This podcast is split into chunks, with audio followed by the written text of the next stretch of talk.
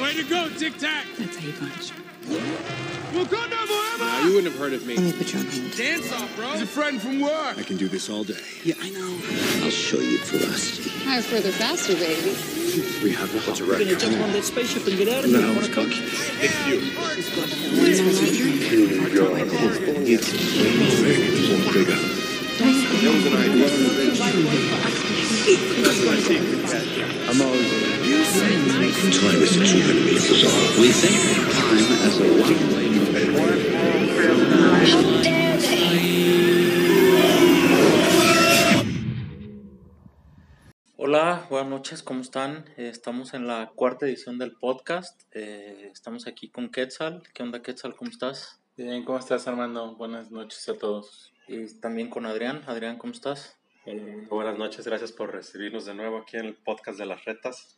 La cuarta edición. Eh, hoy, eh, por un tema personal, no, no nos acompaña Moy, Nuestro quien- experto. nuestro experto, quien lamentablemente pues, no podrá estar. Y trataremos de estar a la altura de, de- de lo que él, de lo que él hace, ¿no? De su Eh, sabiduría. De su sabiduría. Esperemos que, que cuando nos vea no nos golpee. Y, y bueno, pues ahí vamos a empezar con, con los temas eh, geek de, de series y películas. Este año, ten- este año no, esta edición del podcast tenemos dos temas. El primero es la película de Black Widow que, que, bueno, se, estrenó, se estrenó hace algunas semanas. Eh, creo que, bueno, en mi experiencia fue una buena película. Está un poco desfasada, pero a ver, Adrián, ¿tú, tú qué piensas? Sí, la película no es mala, no, no entra ni en el top 10 de, de las veintitantas películas de Marvel, no está en las 10 primeras ni de chiste, no llega a ser tan mala como Capitana Marvel o algunas otras de las malitas, pero sí, si esta película la hubiéramos visto en 2019, previo a Infinity War, o obviamente después de Civil War, donde está situada la historia, hubiera quedado muy bien. Ahorita la vemos como que, oh, bueno, pues ya, por fin salió, se llenan algunos huecos que, que no, no, no sabíamos de Natasha, se le da una especie de cierre a, a su arco y pues... tan, Yo, tan. yo creo que a pesar de que está desfasada, es una buena película. Eh, la verdad, yo, yo extrañaba ver un estreno de Marvel en formato de película, ¿no? Porque pues la última que, que habíamos visto creo que fue Endgame. Endgame, o si, si cuentas Far From Home, pero sí. sí, pero entonces yo la verdad sí extrañaba eso. Fui al cine, eh, la verdad extrañaba mucho eso y la pasé bien. Está desfasada la película, pero a pesar de todo, creo que tiene buenas, buenas cosas, ¿no? Este, pues con sus peros, pero ahorita vamos a hablar punto por punto de, de todo lo que vimos, ¿no? Aquí creo que Quetzal no la ha visto, pero a ver, para tener una opinión, digamos, más, más este, pulcra, tú sin haberla visto, ¿qué, qué esperarías o qué, qué sentirías de, de Black Widow? Ah, Con lo que viste de los trailers o, o el recopilatorio que está ahí en Disney Plus. Pues a mí sí me llama la atención porque creo que pues Scarlett, es, Scarlett Johansson es una actriz muy completa. Sus apariciones en las películas de Marvel han sido buenas y todo. Tal vez ha sido un poquito denostada porque no tiene poderes como lo que serían Thor, Iron Man. Está como Hawkeye, o sea, A mí son justo por eso sí me gustó la película, porque ponen a todos los personajes en un contexto en el que pueden lucir. O sea, lo- los ponen en modo militar, espías, no los ponen con entes ni muy poderosos ni muy superiores, y, y- y eso equilibra para que, pues, para que ellos se desenvuelvan bien, ¿no? Sí, además que lo han hecho muchas veces, el, el skill set de, de Natasha eh, no es tener poderes físicos, que ella es muy ágil, ella te se avienta llaves de, ya quisiera Rey Misterio o Místico, llaves de lucha libre, pero este, a nivel mental se le ha puesto a tú por tú con, con el mismo Loki o con otras personas y les logra voltear un interrogatorio, sacar información, etcétera. No podía lucir Ujú. tanto, ¿no? O sea, Sí. tenía un límite, tenía un techo en, en las otras películas, ¿no? Sí. A excepción de Endgame, donde pues lo que ella hizo fue totalmente relevante. Sí, no, no es una genio con un IQ de Bruce Banner o de Tony Stark, claro que no, pero su skill set era muy específico y era algo que nadie más en todos los Vengadores tenía. Y ella es de los seis Vengadores originales y ella aparece desde el Iron Man 2, prácticamente la segunda película de todo el MCU. Oye, aunque cronológicamente este no fue el cierre de Black Widow, eh, sí fue un buen cierre, digamos, en cuanto a apariciones, porque cronológicamente, bueno, ella se sacrifica en Endgame y todo, y pues ahí se termina el ciclo de, de Black Widow en, en este universo. Pero en, en apariciones, esta fue su última aparición. ¿Es un buen cierre? Sí, este, aparece, sacando cuentas, aparece por lo menos en siete u ocho películas. Creo que solo Robert Downey Jr. tuvo más películas que apareció este, después de, de Scarlett Johansson. Entonces sí, se lo, se lo merece, merecía su película individual. Yo tengo una, una duda, yo que no le he visto la película, hablo desde alguien que no la ha visto. Eh, ¿Cuál hubiera sido el momento ideal para meter esta película? Después de Civil War, pues ahí está situada. Ajá. Está pero no habla de su historia de como niña. Hay unos flashbacks, sí. no, no, de no hecho, es- la, la intro, me gustó mucho la escena inicial. Arranca cuando es niña, este, está viviendo en Estados Unidos en una familia, digamos, adoptiva o postiza.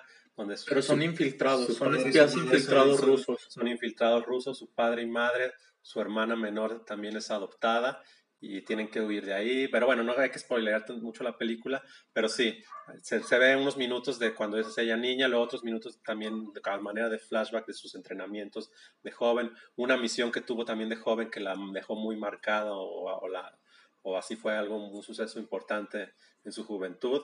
Sí, sí, pero no, el, el 90% de la película son sucesos que ocurren después de que ella traiciona a, Bla- a Black Panther y a Tony, ella ella en Civil War estaba de ese bando, y en el, al final de la pelea del aeropuerto se voltea, se voltea y le hace el paro a Steve Rogers y a Bucky de escapar, Y entonces se ve que está situada después de Civil War. y entonces se vuelve fugitiva. Eh, A ella no la alcanzan a arrestar como arrestan a, a este a Hombre Hormiga y a este otro, a Hawkeye, los, los encierran. Ella escapa y en ese, en ese inter de meses o un año, no sé, que duró en fuga, es lo, lo que ocurre en los eventos de Pero esta película. si bien cronológicamente pudo haber estado después de Civil War, creo que esta historia no afecta nada, no, no afecta nada el haberla metido hasta ahora, sino más bien la continuidad esta de, de- de que, que es una película que se grabó hace mucho tiempo y hasta ahora se lanza, ¿no? Por cuestiones ajenas a, a ellos, ¿no? Por el tema de la pandemia, por eso se Sí. lanzó hasta ahora. Sí, esta película está terminada desde 2019. Desde 2019 pudo salir perfectamente antes de Endgame, la pudieron sacar antes de Endgame, pero obviamente no quisieron hacerlo porque necesitas todo el, el rush que tuvo Endgame. Después, y después de Endgame también no quisieron sacar nada para enfriar el, el- ese final que tuvo Endgame, este, de, donde, donde Tony se nos muere haciéndole el snap. Y ya después Sony saca su película en diciembre de Far From Home. Y ya en 2020 pues, iba a salir Black Widow, creo que en mayo o abril. Y pues no, ya para marzo estaban cerradas las carteleras. Bueno, Olvídate. Y para no alargarnos mucho con Black Widow, vamos a comentar un poquito de los personajes que, que, pudimos gustaron, ver sí. en, en esta, en esta película. El primero que les preguntaría es eh, Red Guardian, Alexei Shostakov. Eh, ¿Qué les pareció? Chistoso, me gustó el personaje ese como Capitán América rojo. Capitán América soviético, y, ¿no? con, su, con su escudo y todo, sí. A mí me gustó, la verdad. Ah, estu- Estuvo chido. Su personaje, el actor, buen actor, además. También su, la, que, lo que era su esposa o la mamá del. El rol este que también. hizo en la familia, ¿no? Que, que inicialmente era una familia rusa de infiltrados en Estados Unidos. Sí. Eh, era pues, Alexei, eh, Yelena Belova, eh, Que- que es la hermana que- postiza o adoptiva. o lo que el cerebro, era el cerebro de la familia y el cerebro de toda la operación esta de, de manipulación mental de las Black Widows. Entonces, No, ella es Olga, ella es la mamá. La, la que era la, Yelena es la hermana, la hermanita Exacto, menor. Ah, exacto. sí, pero era de niña, pues no, X, Sí, era sí, una sí. niña muy pequeña. Pero después también la hermana completa un entrenamiento bueno y, y demuestra unos skills, no al nivel de Natasha, claro, pero tiene, tiene futuro el personaje. Sí, ese personaje le van a dar, eh, De hecho, le a van a dar bastante va juego, yo estar, creo. va a estar de protagónica o de coprotagónica en la serie de Hawkeye. De hecho, en la, en la escena de final de créditos aparece que va sobre, sobre Hawkeye, va, va a enfrentarlo, lo va a culpar de la muerte de... Y aparece de esta señora, la, la que está reclutando a los Thunderbolts, ¿no? Sí, la condesa. La condesa. La condesa, este, la, que, la que le dio chamba a Johnny Walker, a la gente de. Ah, Ahora está reclutando a Yelena como hermana menor de Natasha. Como una especie de manipulación de que, mira, Natasha se murió, vente con nosotros, ¿quieres venganza o te vamos a ayudar? O, o de algún lado también, pues de algún lado tienen que comer, este, es un salario fijo con lo- lo- la organización o lo que sea que, que financie a, a la baronesa, pues ahí necesitan darle. Bueno, y el, el otro miembro de la familia es Melina, la mamá. Ah, que, ese es que la- ella era la que- el cerebro de- el de cerebro de la todo este operación, eh, desarrolló el asunto del manejo, control mental de las Black Widows que son, que, que vimos ahí, pues un, es un- tal cual, trata de blancas. Trata de blancas, sí, tal cual. Robarse niñas de otros lugares. A mí ese tema me, me, me gustó porque Sí, pues, es un tema fuerte, ¿no? Creo que estuvo muy ahí por encimita, pero está padre, ¿no? Que metan ese tipo de temas en, en, en este tipo de películas. Que yo he escuchado algunas algunas personas que lo critican, ¿no? Entonces, pues fuerte. está fuerte, pero está bien, ¿no? Yo, por ejemplo, la- lo hacen, hacen el diálogo un poco chistoso, pero en la escena donde, donde platican, no, es que nos esterilizan de esta forma y te quitan tus órganos. Y dicen, no, ya por esa escena ya mis hijas ya no pueden ver esta película. A mí me, mis- me hubiera gustado llevar a mis hijas a, a ver Black Widow, así como en su momento las llevé a ver Capitana Marvel o, o Wonder Woman, la 1 y la 2, porque son eh, superheroínas y pues para que vean, la, vean en esa película, pero ya por... A mí me este, se, sorprendió. me hizo, se me hizo fuerte la temática o ese par de escenas de lo de cómo raptan niñas y todo y cómo... A mí me sorprendió que en una película de Disney tocaran ese tema. el ¿no? tema O sea, de- ese- sí es de- fuerte. sí o, es o fuerte. es- o algo que ocurre también, no solo la trata de blanca, lo de esterilización forzada, que ocurre en África o lugares así. Ese es un tema cañón para que sea en un- una película de Disney. Y los villanos, el Dreykov, el señor este, el que lo- los- las tenía reclu- la- el que las reclutaba y las esterilizaba y manipulaba mentalmente, me pareció un, Sí, que es alguien muy olvidable, es lo peor, ¿no? Fue lo más este, X de la película. Muchos también se quejaron de Taskmaster. La, A mí me gustó, fíjate. A Pero que- al- Pero, pero, sí es muy diferente a los cómics, a, a todo. Sí. los puristas son los que se quejaban que el origen de los cómics es muy, muy diferente. diferente, sí. Que incluso es hombre. Sí, sí, es hombre. Sí. Incluso en los videojuegos, en Spider-Man, es otro Taskmaster. ¿no? Sí, y es un personaje pues muy fregón, así tipo Deadpool o algo así. De que, Es un, eh, hace mimic, ¿no? Él, él- él- copia. él copia las habilidades de todas. Ah, y, y, pues casi indestructible, se podría decir por lo mismo. O, o a pelear nadie Y según yo en los cómics tiene el suero del super soldado también. ¿no? Sí, eso, ahí sí necesitaríamos una opinión más experta en los cómics, pero sí, decepcionó Taskmaster a, a mi parecer, y aún sin yo conocer tanto su origen. Sí, a mí me gustó, pero con lo poco que sé, o sea, me parece que los cómics es, es mejor, ¿no? Pero está bien, de, de repente a algunos personajes darle, darle un, un giro diferente. También por ahí he leído que, de- que Taskmaster es, en los cómics es miembro de los Thunderbolts. Entonces vamos a ver qué pasa porque eh, vivo. queda vivo, ¿no? Exacto. Entonces, eh, pues le van a dar juego seguramente. Ajá. Sí, y, y cambia, y, y como que le resetean también su, su mente, le resetean su mente de que ya soy libre, ya está muerto quien me controlaba, me manipulaba, entonces Bueno, sigue Taskmaster, sigue Yelena y sigue el grupo de Black Widows, ¿no? Sí, ya sí. andan ahí libres y supongo que, Sí, que sí, van a ahí seguir bien. sal- saliendo. 10 o 15 muchachas que, que tienen ese entrenamiento y ese skill set de Black Widows, que quién sabe que- Pues- que si las vayan a usar o no. Pues bueno, a mí en general Black Widow me pareció una buena película, no es de lo mejor que tiene Marvel, pero la- yo la pasé bien viéndola, Eh, me pareció que tenía buena acción, algunos buenos personajes, eh, está bien. ¿no? Sí, yo también creo que, que estuvo bien, estuvo aceptable. No, tampoco esperaba mucho, pero sirvió para, para Creo que a mí me, me ofreció más de lo que yo esperaba. sirvió para regresar a- o animarse ahora ya con vacunas y todo, aunque ya está esta nueva oleada de, de contagios, pero animarse, ir al cine otra vez, aunque había, éramos como cinco personas en toda la sala. Estuvo, Conmigo sí, era, sí la sala estaba casi llena, güey. O sea, en el cine donde yo fui había cuatro personas sí, una no, así. ya estaba un 80 o 90% llena. Sí, sí, sí. Sí, no, yo conmigo éramos cinco o seis personas en una sala de más de 100, quizá 100 personas. Pero sí, este, eh, ahí da para, pues no, no, esta no tiene realmente futuro. Esta ni siquiera es la tercera fase, prácticamente es fase, es- sería de la fase 2. Entonces sí, Es como, pues, ya se Aún así, yo creo ya. que sí es mejor que varias de las que. Sí. Sí, no, no está en el top 10, pero tampoco está en el top, media, yo diría. ¿no? tampoco está en el top 5 de, de las peorcitas. Que para mí el top 5 de las peorcitas podría ser, obviamente, Capitana Marvel, Iron Man 2, Iron Man 3. Iron Man 3 sí me gustó. Este, quizá La de Thor 2. Thor 2, obviamente. Y ah, quizá Hombre Hormiga 1 o 2. A mí Civil War no me gustó tanto, la verdad. Civil War sí está chida. A mí no me gustó tanto, la verdad. Entonces, de abajo hacia arriba, Black Widow para mí sería la octava. De abajo hacia arriba. No, yo creo que.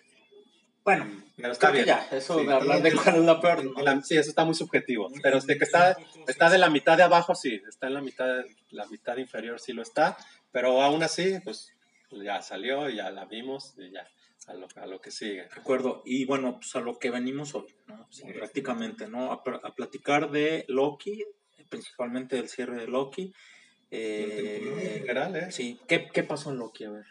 Bueno, empezamos con Quetzal, que casi no habló de, de Black Widow. Mm, pues tenemos acá la tercera serie de las series de Marvel en Disney, eh, Disney Plus. Creo en, la, en el inicio lo que planteaba mucha gente, nos fuimos con la finta que parecía como algo más de viajes en el tiempo. Yo pensaba que él iba como meterse a diferentes eh, episodios, fases en, en la historia y iba a estar como cambiando algunos aspectos pero la serie pues sí tomó otro, otro camino muy diferente. A mi gusto, a mí me gustó la serie, creo que fue bastante cumplidora en algunos aspectos. Loki nunca ha sido un personaje muy, a pesar que sabe pelear, sabe moverse, no es un peleador tipo como Capitán América. Entonces mis expectativas de que fuera una serie de acción nunca fueron esas, más bien era como un poquito más jugar con la historia, con algunos Diálogos o intrigas. diálogos, intrigas. Sí, no era serie de madrazos. ¿eh? ¿Cómo fue el desarrollo de Loki, Adrián? El desarrollo del personaje. Ahora es alguien totalmente Sí, diferente, muy ¿no? interesante, porque para mí, el, antes de esta serie, para mí Loki era un villano. Era un villano con tintes de bueno. Esos tintes de bueno era cuando él sabía que podía sacar algo a su favor o a su conveniencia. Me hago bueno un ratito, le, le ayudo a Thor, le ayudo a los Avengers o le ayudo a... a- a- pues, pero es porque algo me conviene, algo voy a sacar. Me voy a robar el tercer acto, voy a fingir mi muerte y voy a suplantar a mi padre cosas Yo, yo mí desde, villano desde el Avengers principio. 1 se vio y se ve que Disney vio ese potencial de que nunca fue un villano tal cual, porque tenía muchos fans y siempre jugaba como, era como el niño vago que igual sabes que está haciendo malas cosas, pero te cae bien. Y ese siempre fue como la línea de Loki, por eso llegó a tener su serie, porque a pesar que era un villano, ningún otro villano ha tenido su serie. O sea, es muy raro que digas, ah, es que vamos a hacer una, una serie de Thanos, algo así. Es muy raro porque Loki tenía ese carisma para, a pesar que es malo, que es un villano, te caiga bien. Hay que diferenciar villano que de antihéroe. Antihéroe es Deadpool. Es, es un, un héroe que mata, que hace chingadera y media, cosas fuera de la, la norma. Eso es un antihéroe. Este es Loki, definitivamente es un villano, pero con. eh, El digo, también con- es un antihéroe. Sí, claro que sí. Este, El varón Simo, según yo también, ¿no? el- encima es caería como más de tipo sí, Loki. Más villano con tintes buenos, que te ayuda siempre y cuando saque algo a su favor. Claro. Exactamente. Entonces, esto es Loki. Y como bien dice Quetzal, será mérito del actor, el buen actor, con carisma, guapo, lo que sea. Las mujeres les encanta el, actor o el personaje. Estuvo bien escrito, sus diálogos, etcétera. Que, que se ganó a todos, a, hombres y mujeres, a chicos y a grandes, y por eso hasta sus series este, le terminaron haciendo. O, o simplemente, pues. Es es una conjunción de todo, no solo del actor y los guiones. Eh, bueno, a ver, para quien no ha visto la serie y pues está viendo este podcast, este, ¿qué, qué pasó en Loki? O sea, ¿cuál fue la historia? ¿Cuál fue el desarrollo? Así, a grandes rasgos. Ah, pues el Loki de el Loki de Avengers 1, el que termina arrestado después de ser derrotado por el, el- primer, los seis Vengadores originales. Ese Loki de Avengers 1 se escapa al, cuando, cuando regresan en el tiempo a buscar las gemas y ahí en un accidente con, con el maletín donde estaba el tercer acto, le cae a él y pum, se escapa. Y al escaparse eso crea, el- crea una especie de anomalía o nexus event que la, la- la Time Variance Authority, la TVA, lo detecta y lo arresta. Y en realidad no lo arresta porque haya hecho algo malo. Él en este momento no había hecho nada malo, no cambió la historia, no hizo nada, simplemente te hizo sin querer. Él, él estaba alterando la línea del tiempo Ajá. sin querer. Sí. ¿no? Pero lo arrestan y en realidad lo arrestan porque lo querían para que les ayudara con esta otro con la otra variante de Loki que estaba ese sí estaba haciendo dagas así inicia la serie Inicia la serie. Bueno, eventualmente eh, Loki se encuentra con su variante. Su variante femenina. Sylvie, que, que de acuerdo a los cómics es, es un, bueno, más bien es como una mezcla entre la variante de Loki mujer y el personaje este de Enchantress, ¿no? Pero aquí lo, pues, como que lo mezclaron en un solo, en un solo personaje, que según yo es, este, lo hizo bastante bien, ¿no? O sea, es un personaje que sí le da como bastante frescura y, y sí hizo cosas interesantes, aunque platicando hace rato con Quetzal, creemos que al final se, está, se estancó un poquito. ¿a ti te cayó bien o no Silvia? Cayó muy bien, ¿eh? ¿A ti, Quetzal? A mí no me cayó tan bien y todo, será porque a mí me gustan los personajes que tengan dualidades, que sí tengan, que no sean como o negros o blancos, sino que sí pueden ser, Sí es medio sean gris, más- ¿eh? sí es medio gris pues. la, la Sylvie. pues nomás No, la sí, parte como- en la que, porque hay una parte en la que esta variante femenina se empieza a encariñar o enamorar de la eh, Loki, el que conocemos de las películas, y ahí es donde muestra un poquito más de sentimientos, se sale un poquito más de, de la rencorosa que busca venganza y que voy contra todos. Pero Oye, pero al final le salió lo Loki, porque al final actuó Engañó. como, eh, como Loki, ¿no? O sea, de acuerdo a sus intereses, ¿no? sí digamos traiciona o manipula y se sale con la suya Sí. podría decir al final como que cayó muy bien la, la actriz está, está guapa o lo que sea o carismática y, y ah, el consenso siento que sí sí cayó bien o, o es ag- agradable el- la variante femenina de Loki que, que no que no viene a reemplazar a Loki no es como que ahora Thor- va a ser una Thor mujer o una Loki mujer y ya no va a existir el anterior no aquí es viene a complementar que ahí se meten así temas raros porque dices, pues son de Monterrey o por qué son la misma. Porque Pero no, no, son- no son familiares, es, No es son- él, es él mismo. es, el mismo, pero ajá.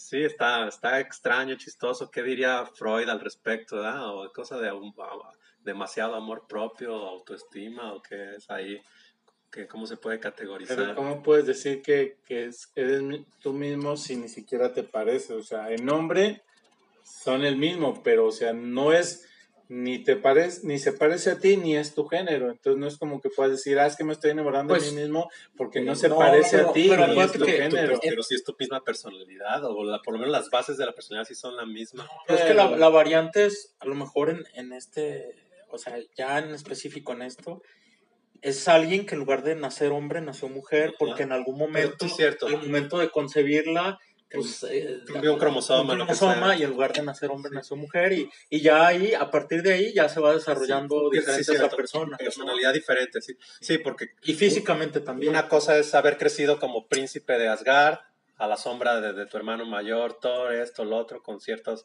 este, ciertos lujos, esto, lo otro, vivir en la corte. Creció como creció el Loki original. Y, y la infancia o el crecimiento que tuvo su variante femenina fue totalmente difícil. Y por eso eso explica el por qué ella es así. Este, ah, dolida, amargada, traicionada, que busca ven- venganza. pero al final etcétera. buscando sus propios intereses, sí. aunque ella se está cuidando, ¿no? Sí. Que de hecho yo leí una, leí una teoría porque nunca explican cuál fue el nexus event de esa niña. ¿Por qué van y la arrestan? ¿Por qué se la llevan arrestada? Una niña de 10 o 12 años se la llevan arrestada a la TVA. Y al parecer, a una lagartija, güey, como en los Simpsons. este, quizá es una teoría que el- su, su nexus event o lo que hizo que violó la línea de tiempo es que esa niña se veía que estaba que estaba, se estaba se veía una niña bonita, bien portada, Ando, ¿no? ajá, inocente. Y, y quizá era como que está, no estaba entre los parámetros de lo que es ser un Loki. Un Loki es ser travieso, vago, traicionero, mentiroso, y quizá esa niña no era así, era una niña pura de corazón, y por eso esa fue su, esa fue su Nexus Event, la arrestan. De hecho, cuando la arrestan, ella ve que están arrestando a otra persona o torturando a otra persona, y ella, ayúdenlo, ella, ella como de forma desinteresada, antes de, de, preguntar por qué está ahí, por qué me están haciendo esto, ella pedía que ayudaran a alguien más que estaba sufriendo. Entonces, sí, como que era una niña buena, y eso quizá eso fue lo, lo que le costó su, su arresto. Yo creo que no tiene nada que ver eh, pues ya, ya ¿no? en vista de, de cómo se des- cómo terminó la serie, pues todo era planeado por, Por Kang. por el, el malo final que es Kang. Entonces, pues fue algo que realmente también si te fijas lo de Loki, también en teoría no había hecho nada. Ajá, pues, o sea, realmente son como, Lo arrestan. eh, lo arresto porque lo necesito. Necesito para que me ayude. O sea, vayan y captúrenlo, pero los, los cazadores no saben nada de por qué lo están capturando. Ajá, tampoco, porque hay un plan mayor. mayor que pues los peones no lo saben. Bueno, ya que tomaste eh, ese tema, eh, Quetzal, eh, sí, introdujeron a este personaje de Kang.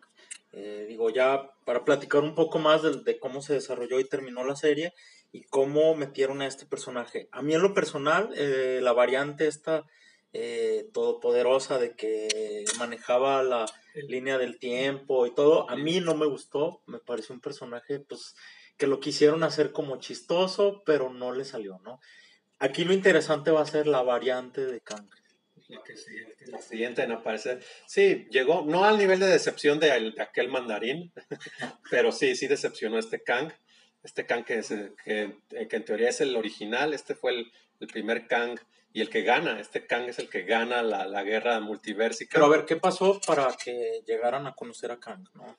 Sí, aquí nos, nos adelantamos, nos adelantamos hasta el último capítulo, pero ya desde el quinto capítulo, cuando, o del, al final del cuarto capítulo, cuando se ve que los guardianes son unos meros juguetes, dice, ah, aquí hay alguien más arriba. Eso también estuvo medio chafa. medio Más hecho. arriba, Me, pues, sí se me hizo Loki. estuvo bien. Pero desde ahí ya, desde ahí se spoilerea, Pero mal hecho así los robotcitos, así. desde ahí se spoilerea que ese alguien más arriba iba a ser Kang, desde, Sí, ahí, desde, claro. desde el capítulo 4. Entonces, sí, ya regresando a ese capítulo 4, pues ahí se, se, se arma, eh, que de hecho tiene muy buen final ese capítulo, pues de repente, de pum, de vaporizan a, a Mobius, que Mobius hasta el momento había sido un buen sidekick, que nos había gustado su, su evolución como personaje. La Rabona, se, la jueza, se pone como la villana chida ahí por lo que hace. Obviamente vaporizan a Loki y te quedas, ah, no mames, ¿qué pasó? ¿Por qué? Esto, lo otro. Y termina ese capítulo, pum, conociendo a, a la- a las otras tres variantes. o eran cuatro, ¿no? Era un afroamericano, un niño, el cocodrilo y el clásico. Sí. Sí, no, termina ese capítulo como que quizá ese fue el ese y el quinto capítulo fueron los momentos más altos Sí, el la 4 y el 5, sí. Yo diría que el 4 fue el mejor de, de la serie. Ok, a mí el 5 me encantó. el 4 y el 5. Es que el pero da 5 igual. ¿no? realmente no pasó gran cosa. Pues Pues, simplemente ver el, el- el cagadero que se arma cuando llega la otra variante más, que era en teoría más malvada de Loki, el Loki President, este, llega y se empiezan a pelear todos y un, un Loki traiciona a otro y luego otro lo retraiciona, luego el cocodrilo le arranca un brazo a otro. No, eso se me hizo bien chido ese ¿Han capítulo. visto el meme de, de- Sí, el meme de los Loki que están como los Spider-Man? Ah, Ese sí, es sí, buenísimo. sí. es buenísimo. También el monstruo ese de, de- de la serie Lost, el Azariot, ¿no? ese monstruo acá de que qué onda con esa nube de humo. Y esa batalla del Loki viejito estuvo buena. ah, está Ese chido. Quizá fue el momento más climático de la serie, esa escena del Loki clásico, de, ah, el cómic de los 70 con su pijama, eh, acá y sus cuernotes. Sí, el actor que, que hizo Richard Grant, se llamaba, que, le, que no le gustaba, que decía que parecía la rana René acá con su Parecía el. Chapulín Colorado. Pero para muchos fue la escena más, más La verdad, épica sí, Que temporadas. tuvo mucho, pues, ¿cómo se diría? Carisma. Pues, o sea, es que para los que somos como románticos de los cómics o que, que, que es, como por ejemplo con WandaVision, El capítulo de Halloween. ¿eh? Ajá, que Ah, salían sí, los trajes sí. clásicos, dice, ah, qué chido, o sea, ese es Quicksilver, o sea, luego los que hemos leído los cómics dice, ese es el traje de Quicksilver. El traje de luchador Entonces, mexicano de, mucha gente ubica a El de Loki, de Vision sí. mucha gente ubica a Loki por el por Loki clásico, o sea, entonces estuvo muy padre esa. Y, fíjate, y él alcanza a dar un poquito de su backstory, que es que al parecer sí era el Loki, el Loki que, que había que eventualmente pelea con Thanos este, de- y se esconde de Thanos, obviamente no lo puede derrotar, pero se esconde y pasa ciertos años o décadas perdido en un planeta y, y ya después lo, obviamente lo arresta la TVA y termina acá en el, en el basurero este, pero es un Loki como que ya más sabio, obviamente más viejo, más sabio, y que al final decide entregar su vida también de forma desinteresada, ya todo ese proceso de madurez o de décadas que, que, que estuvo, como que ya estaba solo, solitario, extrañaba a lo mejor a su hermano, o todo lo que, todo el mal que hizo, lo hizo recapacitar, y tuvo un muy buen final, así muy épica esa escena. Este, faltó quizá explorar más un poco al, al Kid Loki. Eso es lo que les iba a decir.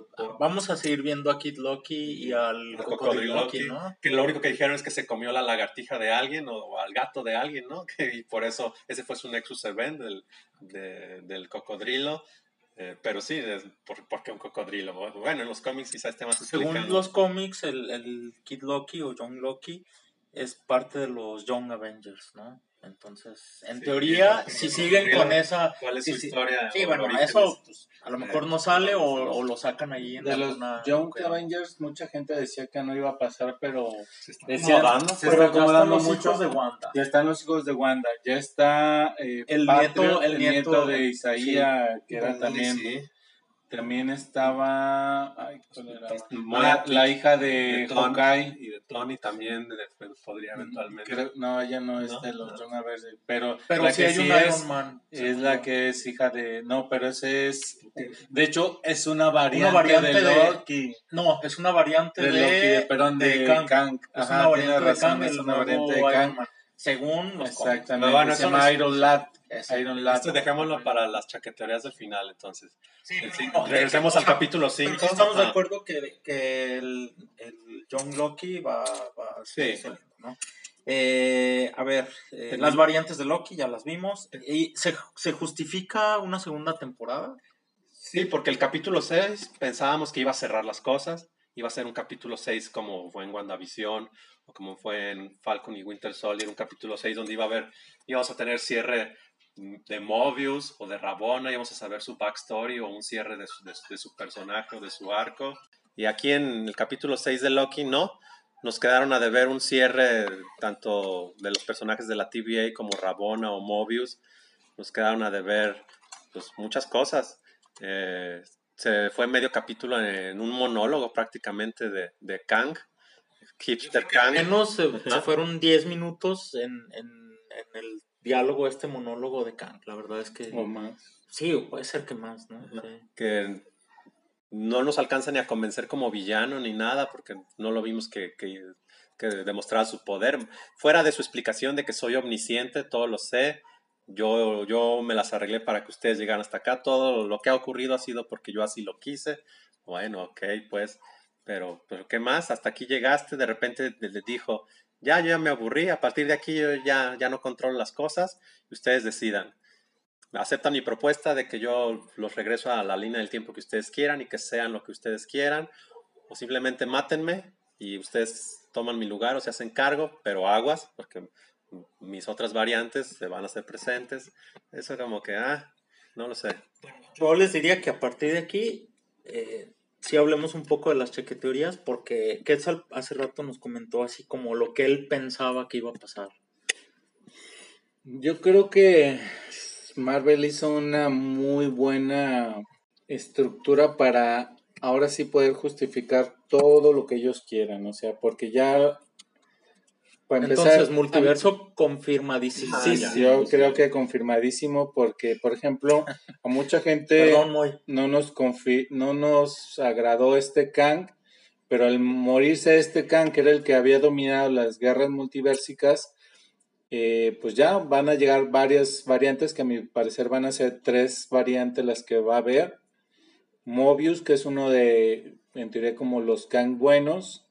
Kang el Conquistador, que creo yo sería el, como el equivalente al nuevo Thanos. El Iron Lad, que es uno que integraría a los Young Avengers. Y por ahí otro puede Marvel usar los Kang que quiera. A final de cuentas, como ya tenemos el multiverso, va a poder seguir sacar. Igual tiene justificación porque hay un universo en el que hay una familia de cuatro, fam- familiares que tienen poderes y ya están aquí los cuatro fantásticos y hay otro universo donde hubo un gen y ya están los X-Men, o sea, ya tenemos justificación para meter a quien queramos y pues ahí está, o sea, Te de la forma que sea. Sí, yo creo que sí, te, exageras un poco. Es que dime por qué no se podría hacer. No, sí, de que ya tienen carta abierta para meter lo que sea, y justificación de lo que sea, claro. ya Sí, o sea, el multiverso sí está confirmado, ¿no? De eso a que, a Que, que, hagan a que tanto. se dejen caer como gorda Sí. en tobogán. Exageren No, o sea, no los van a estar sacando así como cada semana, pues, pero digamos que ya, ya está abierta la Yo llave creo que por para lo que hagan menos, lo que ya, quieran. ahora sí ya, lo- esto lo pueden relacionar con Multiverse of Madness, de Doctor Ujú. Strange, y con Spider-Man. ¿no? Creo que por lo menos esas dos ya sí las pueden Es que de hecho, relacionar. Estas tres películas que vienen nos van a eh, dictar mucho del futuro de Marvel que podemos ver. Loki, por supuesto, ya abrió de- de- a mi gusto la puerta. Abrió la llave, ajá. Lo que es el de Doctor Strange 2, donde se va a ver, pues lógicamente el mismo nombre le dice el multiverso, eh, que ya empezó con Donde el- además la está serie de confirmado Wanda, que va a salir Wanda. que va a salir Wanda, donde ya vimos también que ella tiene también poderes como para empezar a alterar la realidad. Tenemos eh, la película de Spider-Man, la nueva, que se ha mencionado muchísimo de que va a haber la aparición de los otros Spider-Man. Por lo menos los villanos sí. Está muy sospechoso de que Ni el tráiler hayan ni el sacado. tráiler haya... Ese tráiler va a salir en agosto, creo. Pues ya se debería de filtrar en estos días, no sé. Yo no tengo la experiencia de qué tan, con qué tanta antelación se saca un tráiler de una película. Ni siquiera un teaser así bien hecho. Y la única explicación sería Esa, eso, sí, multiverso confirmado. Sí, o sí, sea, no va a haber muchos Spider-Man y por ahí vi una entrevista eh, o en un video donde decían que les preguntaron a los actores de voz de España y los de, eh, por- eh, de, de portugués y que pues hicieron así de, no puedo decir, pero no te puedo negar. Entonces, ya hay demasiadas pistas de que es muy probable que pase esto. Entonces, volviendo al tema, vamos a tener ahí un poco más del multiverso en las películas de Spider-Man y el gran cierre va a ser donde ya eh, Kang va a debutar ahora sí como el villano Pero va a ser el mero villano En la de pel- Thanos. en la película de Ant-Man y Cuadromania, creo que se llama. Quantumania. Quantumania. Quantumania. Entonces, ahí es donde ya en estas tres películas que vienen, vamos a ver de qué se trata esta nueva época de, de Marvel. Yo creo que ahí nos van a dictar más. Y se supone que en medio tenemos una nueva película que es la de los Eternos, Eternals. Eternals, Y pero Shang-Chi. Shang-Chi. esas yo no las, Las, las que, las que tan faltan para este año es eh, Spider-Man, Multiverse of Madness y Sha- Shang-Chi. Aquí nos faltaría el input de Moy porque según Moy, que lo que recuerdo la- de la reunión anterior, el, el arco principal va a ser a partir de Eternals. Ahí vienen los villanos pesados o las cosas pesadas es, es Eternals. Es como decir los nuevos Avengers. Yo pensaría que, línea principal de que después de. Multiverse of Madness va a haber un cagadero y entonces ya después van a presentar a los. Eternals. ¿no? Y, y también no- no te compro a Kang como villano principal del- de la siguiente fase o fases. Pero No entonces, te lo compro a Kang.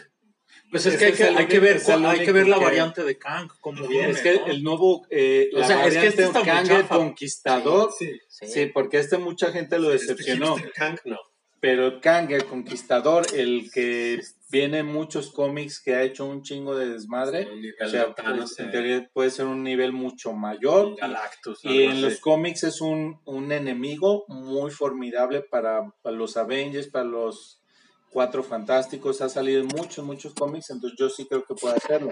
Porque tú, por ejemplo, mencionas en los Eternals, ¿quién va a ser los... Yo por el nivel de poder que se va a manejar ahí, lo- los del nivel de- el origen son personajes más milenarios aún, no son personajes tan... Bueno, Kang también lo es, Kang o cualquiera de sus variantes también, sí, sí es cierto, tiene potencial. Nos quedó mucho a deber este que presentaron en la serie, pero sí, este va será el, el, el personaje para toda la fase o fases que venga así pesado, pues no, va- hasta las siguientes dos o tres películas veremos. Y la segunda temporada de Loki se confirma obviamente al final del capítulo que sí hay, sí habrá, no hay ni fecha ni nada. Ojalá sea máximo un año, segunda temporada de Loki. eh, y se cierren todas estas cosas que en el capítulo 6 nos quedaron a deber. Cosas como Rabona. Rabona, al parecer, era directora en una secundaria en, en Estados Unidos. Sí. Este, eh, Mobius, Mobius que Queremos verlo en su jet ski. queremos verlo por fin en su jet ski, pero ver a, no solo verle un cierre de él, sino ver también algo de su background o de, Sí. de dónde vino, cómo llegó ahí, quién era antes. Eh, obviamente el- el- las variantes de Loki que sobrevivieron. Y también qué va a pasar con Y Sylvie. Silvia, ¿no? Sí. Silvia se vuelve, se vuelve una Daenerys, se vuelve villana chingona, este, y aguas con ella, o fue algo pasajero y eventualmente se reconcilia acá con, con el Loki original. Este, también este Loki, ¿qué va a hacer él en, la temporada 2? Pues sí, nos deben muchas cosas. Sí, sin problema llenan otros seis capítulos en la temporada 2. Bueno, eh, y a ver, ¿y qué viene así inmediatamente? Eh, viene la serie animada de What If, Ya el mes que que en agosto se estrena. son diez Esta va, son son 10 capítulos. nueve o Esto 10 capítulos. es más, más La pregunta es, ¿esta va a tener que ver con el universo o solo son suposiciones, como, como su nombre lo dice? O sea, yo por ahí en el tráiler he visto que T'Challa sale como Star-Lord, eh, sale la... Capitana Britannia, o sea. Peggy Carter. Peggy Carter como No, es Capitana que te ves, Britannia, sale o mucho. son multiversos. Podría ser, ¿No? este, a, esta- a estas alturas, Ah, pues pueden se ser pueden sacar O sea, es ¿no? parte del multiverso. Estas versiones animadas, Por son- ahí pueden colar ahí algo de que es parte del universo Marvel, universo cinematográfico de Marvel. Dentro de esas historias, aquí está una que sí va. Pues son, o son variantes de, de las- de- una ¿no? variante, ajá. sí. Una variante de, de T'Challa es que él se lo llevaron y él es el Star Lord, no sé, ¿no? O Mira, sea, Algo que, que se ha mostrado mucho Marvel, que planea mucho, mucho cómo hace las cosas. O sea, son Sí, planeaciones de años. sí, ¿no? No, no dudo que ya tenga planeado los siguientes 10 años de cómo van a ser las películas. Y seguro esto de aquí del What If va a ser como un pequeño como laboratorio de qué historias sí le gustaron a la gente para ir acá. Mira, tenemos el multiverso confirmado y esta historia a la gente le gustó. Acá. Yo también creo que, que ellos ya tienen planeado así lo de muchos años y sobre la marcha solo van haciendo como ciertos arreglos. pequeños arreglitos y de, todo. de hecho, bueno, habría que confirmarlo, eh, pero creo que cada capítulo son capítulos unitarios, no hay un arco general de Sí. nueve o diez capítulos. Ajá, es un- Son es como, es como- como, como aquellos cortos de Animatrix. Sí. Es un capítulo, pues, obviamente animado, pues. independiente, presentan una historia de Capitán América o esto, otra historia de, de Wakanda, otra historia de otra cosa y así. Aunque Animatrix sí tenía que ver con el fondo Sí, de, sí, de era. Aquí- pero aquí también, o sea, son capítulos encapsulados o individuales, pero. Es que pero aquí no sabemos todavía. Ajá, no sabemos si, Pero- si alguno de ellos tenga hilación o vaya a tener continuidad o validez en, en los Bueno, multiversos. es lo que no sabemos, si tiene que ver con el, con el universo Sí. de Marvel. Yo creo que Yo creo que sí, No, sobre no, todo porque ya el multiverso está confirmado. ¿no? Todos los capítulos, pero. oficialmente. Oficialmente declaro. Sí. Declaro que estaba el universo. Saludos a Moy. Saludos a Moy. Sí, a Disney le va a servir, y más porque es en la aplicación Disney Plus, o monitorear cuáles de esos 10 capítulos tienen mejor recepción o cuáles generan más reproducciones o lo que sea, para decir, ah, este personaje o esta historia sí la podemos meter como uno de los universos. Este, esta sí, esta no, el, de Nick Fury o el de lo que sea. Y sí, y, eso es lo que viene en agosto. Luego en septiembre ya tenemos el estreno de Shang, Shang-Chi. Shang-Chi. Shang-Chi. Shang-Chi. Esa Que ahí que sale el villano de Hulk. No recuerdo ahorita cómo se Sale llama. Ah, Abomination. sí. Abomination. Exacto. con el mismo actor y todo, entonces también va a estar situada pues en, en lo que es la Tierra o en el, no es algo tan tan y también creo que es en San Francisco además, entonces podría haber algo ahí relacionado, quizá nomás en la escena post crédito algo de Ant-Man para que para que Para, para presentar Quantumania. y para que sepan que sigue vivo Ant-Man ahí. Ant-Man vive en San Francisco. sí, está en San Francisco. Y el agente este Park, el agente este asiático que estaba asignado ahí, el agente del FBI que sale en WandaVision, el que persigue también a Ant-Man. Entonces, como para un pequeños recordatorios de Marvel de, mira, viene esta película, mira, esto va a pasar. Eso es en septiembre. Después viene la de Eternals, que era en octubre o noviembre, pero también este año, y rematas y cierras el año con Spider-Man. Es donde ahí sí que habrá que ver, como tú dices, ya, ya se tardaron para que hubiera un buen teaser o un tráiler. No sé, no, no, no sueltan nada de- del casting, la, la producción se cerró desde principios de año y no, no se filtra nada. Pero Disney es bueno en eso. Vean lo que nos hicieron con Luke Skywalker en Mandalorian. Nadie lo supo hasta que lo transmitieron. ¿Podrán hacer algo así con Spider-Man? Y los actores acá de... Es lo que yo estoy pensando, que a lo mejor sí van a salir los otros Spider-Man, pero, Pero van nadie a lo ser- sabe, pero, pero van a ser escenas breves, va a ser un ratito. Sí. ¿no? Sí, no, no, no O sea, van a ser minutos, tipo en Endgame, el tiempo que salió eh, eh, Spider-Man en Endgame, que fue así un ratito nada más. Civil War. Sí, también, también. En las dos salió muy poco. Sí, pero, pero él ya estaba desde los trailers, ya sabías que iba a salir. Sí, también sí, de War. acuerdo. Pero, o sea, me refiero al tiempo, Ajá, o sea, sí. cuánto tiempo. Sí. Pero sí, en Civil War, algo así, ¿no?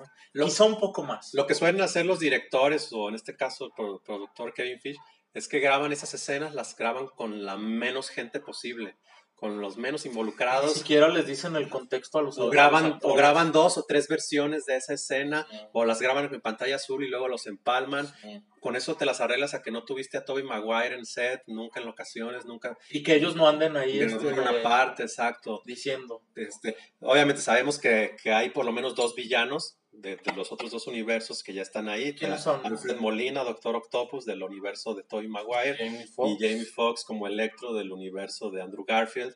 Entonces sabemos que ahí me- se están metiendo esos dos universos en esta, en esta Ah, nueva ya, ya- película. ya me acordé también, este, uno de los rumores que, por lo que también se decían que está confirmado esto de los Spider-Man en esta película, sacaron unos sets de Lego, creo, Juguetes. sí, juguetes donde un- uno de los este, fondos era eh, en Times Square, donde fue la pelea con Electro, y otro juguete tenía el fondo de las películas de, de Spider-Man de, De Tobey Maguire.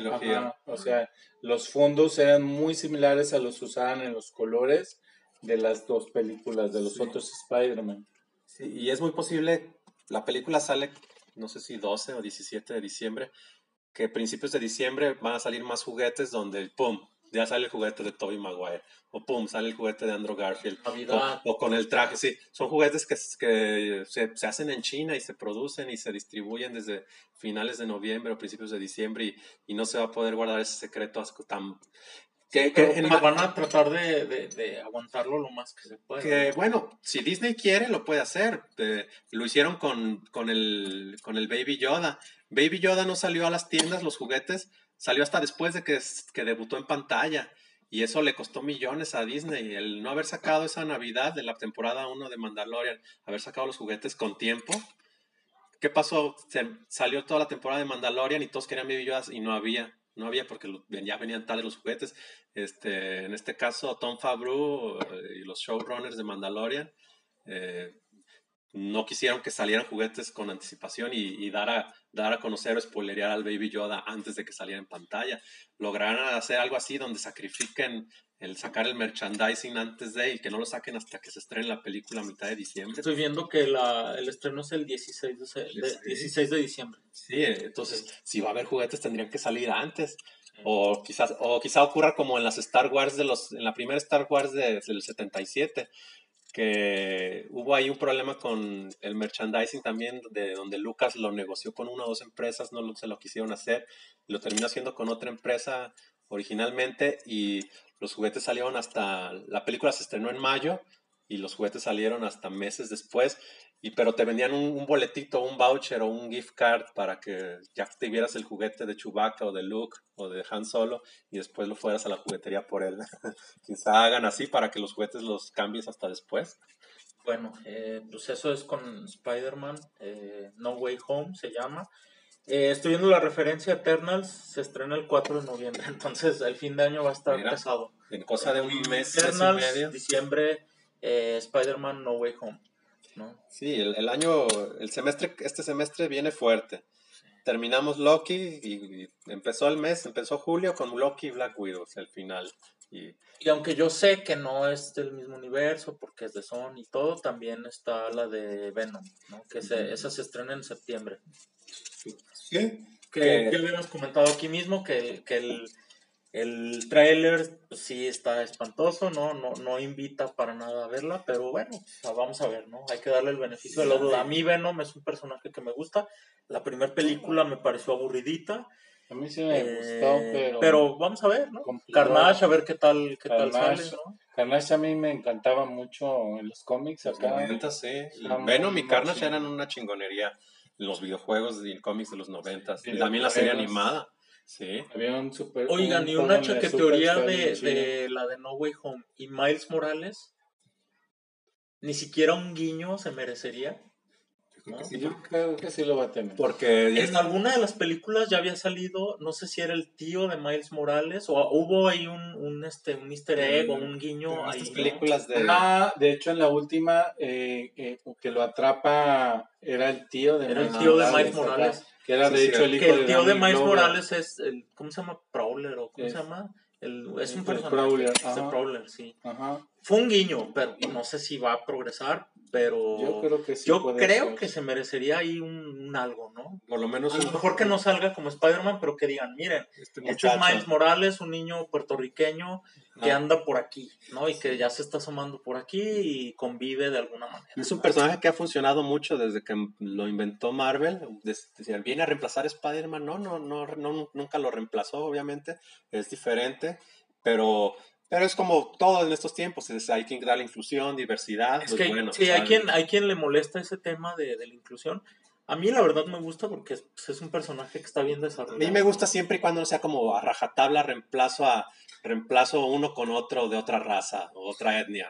No, es Y como aquí yo creo que se lo van a guardar un poco más porque se estaba hablando de que Tom Holland estaba eh, por firmar bien. acá unas... No, o sea, de hecho yo creo que... Le eh, da para otros 10 te- años. Te sin da problema. por lo menos unos 5, yo diría unos 5 Pues para más. terminar esta fase del- de 10 años que ya, que ya comenzó. Ya, empezó, Sí. entonces si te veas el actor, yo creo que ha hecho un buen papel Tom Holland como Spider-Man, tiene carisma, si te la crees como que está en la prepa y todo, porque los otros actores ya están un poquito grandes.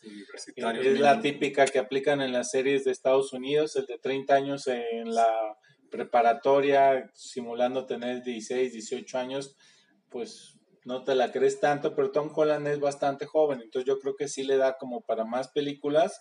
Se hablaba que había eh, renegociado para estar en Otra trilogía. otra trilogía, lo cual estaría muy bien y posiblemente ya para la quinta, sexta película de Tom Holland, este, acabándose ya la, la siguiente trilogía, ya podamos ver acá como el siguiente reemplazo con Miles Morales tome, Miles Morales, tome la franquicia muy bueno. que Uno- no sería nada descabellado si toman de que tanto en la película de Y en animación los el estelar y en los videojuegos el estelar Ya fue es- ya, eh, ya es Miles Miles Morales, Morales. exactamente. Yo creo que un guiño podría ser, ¿no? Un Para- guiño de niñito o algo, aunque no se vista de Spider-Man, no Yo haga creo que las dos últimas películas de Tom Holland ya lo van a ir saltando. pero metiendo bien, o sea, como... sí, sí, ya. Y, o sea, yo creo que en esta sería, estaría bien chido, imagínate que salgan los tres Spider-Man y este a lo mejor no siendo Spider-Man, pero un Pero guiño, como un a mí guiño me gustaría, estaría ¿no? muy, muy padre. Sí, como, como en el primer videojuego de Play 4. ¿eh? Exacto. Sí. Estoy viendo que Hawkeye, el estreno es en 2021, no sé si... También es a finales, sí. La Sí, serie finales. de Hawkeye. Sí. Sí, entonces en, en serie también. Y esa serie también deja. Tiene un buen setup porque va a salir Yelena. Yelena. Ah, sí. el Como de queriendo vengar a... De inicio probablemente va a salir de antagonista o de enemiga de Hawkeye. De inicio. ¿Qué, qué va a pasar ahí con Esta va a ser la retirada de Hawkeye, ¿no? O sea, Sí, va a quedar en él su sí- lugar sí. la hija o la su personaje en esta serie, cede la batuta, pues, sí, supuestamente a, a la hija, y está bien, porque estamos hablando que ya de los seis Vengadores originales ya no Nos queda Hulk. Que de hecho también posiblemente le van a dar el cierre con la serie de She-Hulk porque dicen que va a salir. Y en el Thor, en, en la, en la película, ¿no? En Thor en 4 Thor no va a aparece salir.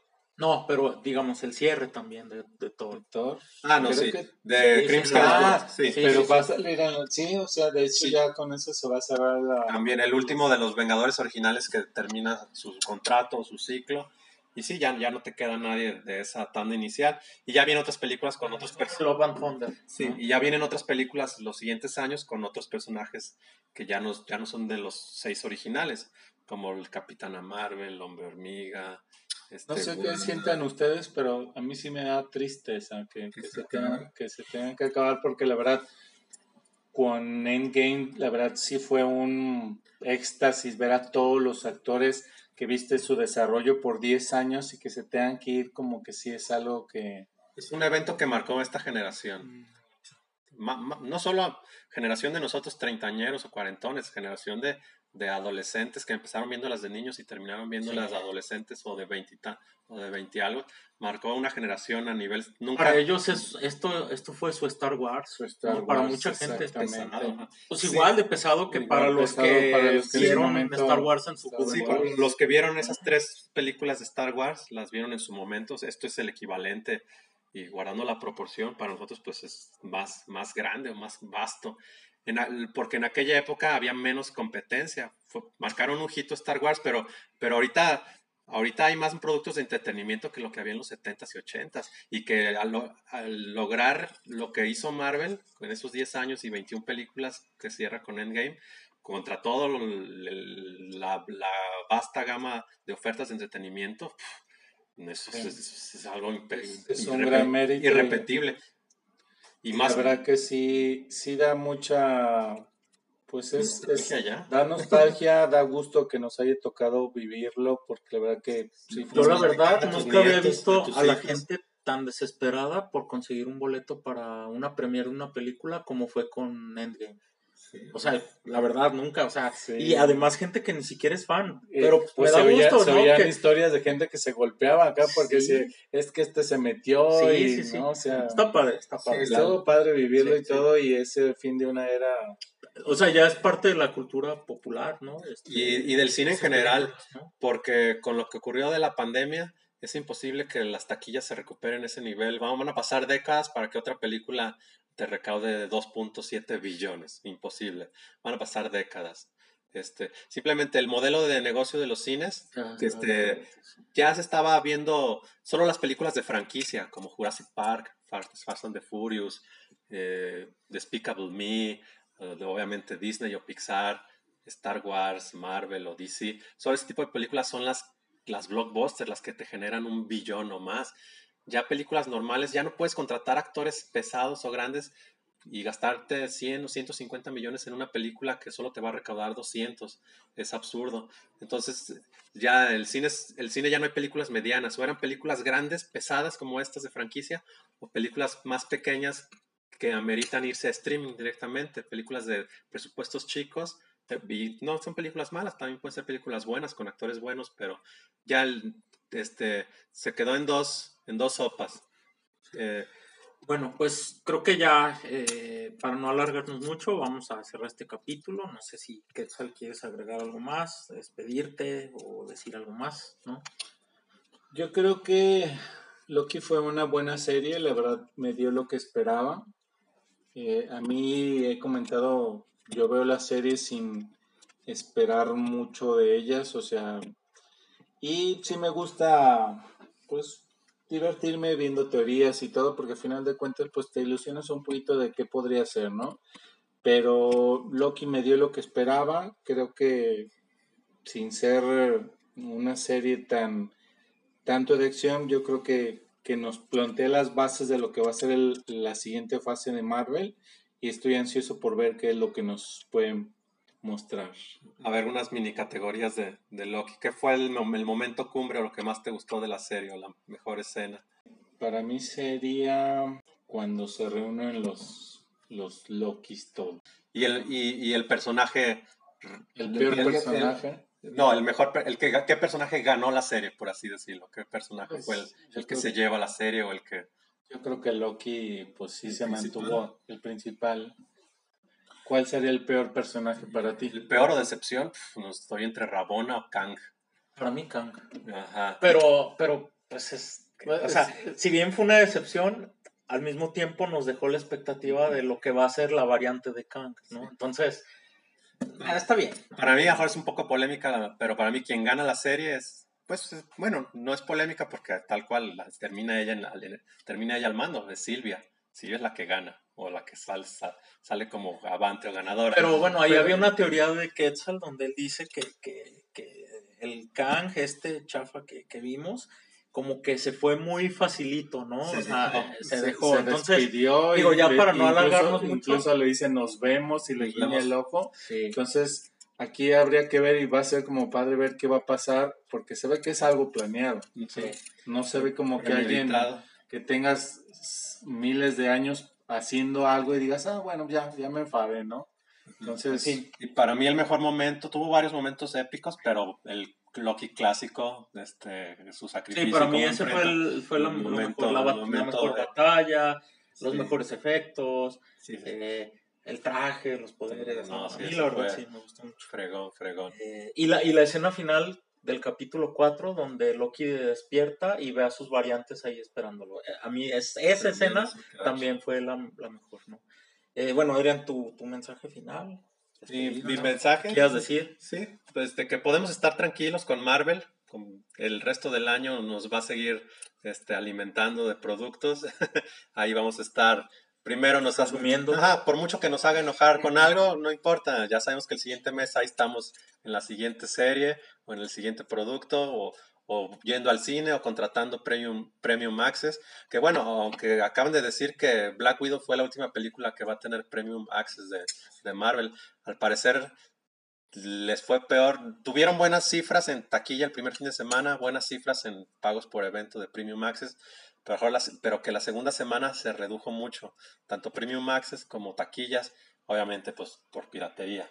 Al des- si desde el día uno está disponible digital, pues de ahí salieron copias digitales para todo el mundo y ya se Y la gente ni va al cine ni la renta. Ni la paga en casa. Sí, no, Entonces, sí, yo, yo sí pagué mis boletos de cine, eso ya me da un Yo poco... también, pero conozco mucha gente que no. Pero- a mí eso no me gusta porque, digo, yo sé que hay gente que no tiene para, Ujú. para pagarla y ahí está bien, Sí. pero conozco mucha gente que sí tiene para pagarla y, Y aún así, la piratea. se la compra en 15 pesos en el tianguis o se la descarga a cero pesos en, en su casa. Digo, yo, cada yo- quien. yo no lo he visto y todo, y, Pero- pero, pues cada quien, o sea, lo entiendo, pero también es parte Pero fíjate. cultural, ¿no? Desgraciadamente. Sí.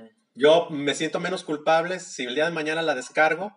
Por lo menos compré mis boletos de cine, mis palomitas, etcétera, y por lo menos pago, pago mes con mes mi suscripción de Disney Plus. Y, y no pasa nada, la puedo descargar hoy o esperarme un mes que entra que esté abierta sin descargarla y, y es parte de mi membresía, no hay problema. Pero sí, al parecer se acaba el Premium Access.